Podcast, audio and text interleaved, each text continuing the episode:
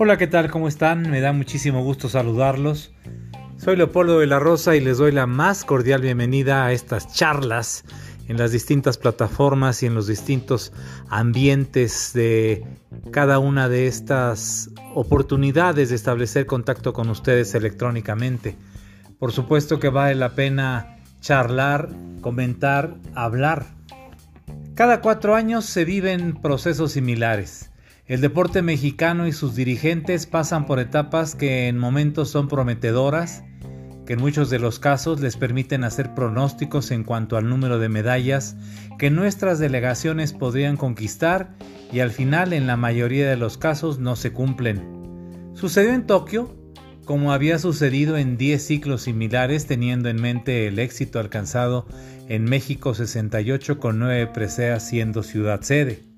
Ahora, Después de que la titular de CONADE habló de 10 medallas, viene la etapa de esconderse de los medios e inventar pretextos para justificar los cuatro bronces alcanzados. En el caso de Ana Gabriela Guevara no podría haber diferencias con las características de su jefe, el ciudadano presidente. Tienen pleito casado con quien se les ponga enfrente, porque solamente ellos tienen la razón. O bien, responsabilizan de todo a todos haciéndose a un lado. Bien dicen que el éxito tiene muchos responsables, pero el fracaso no.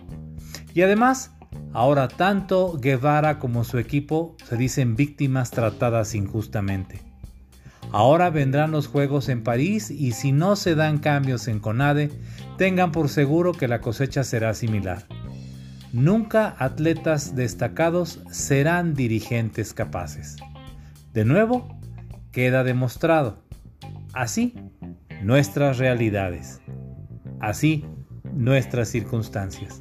Soy Leopoldo de la Rosa y le invito a visitarme en Twitter, arroba poldelar, también por supuesto en Facebook, en donde estamos emitiendo programas los jueves, los domingos y donde tenemos diversas charlas, y por supuesto en nuestro canal de YouTube Leopoldo de la Rosa.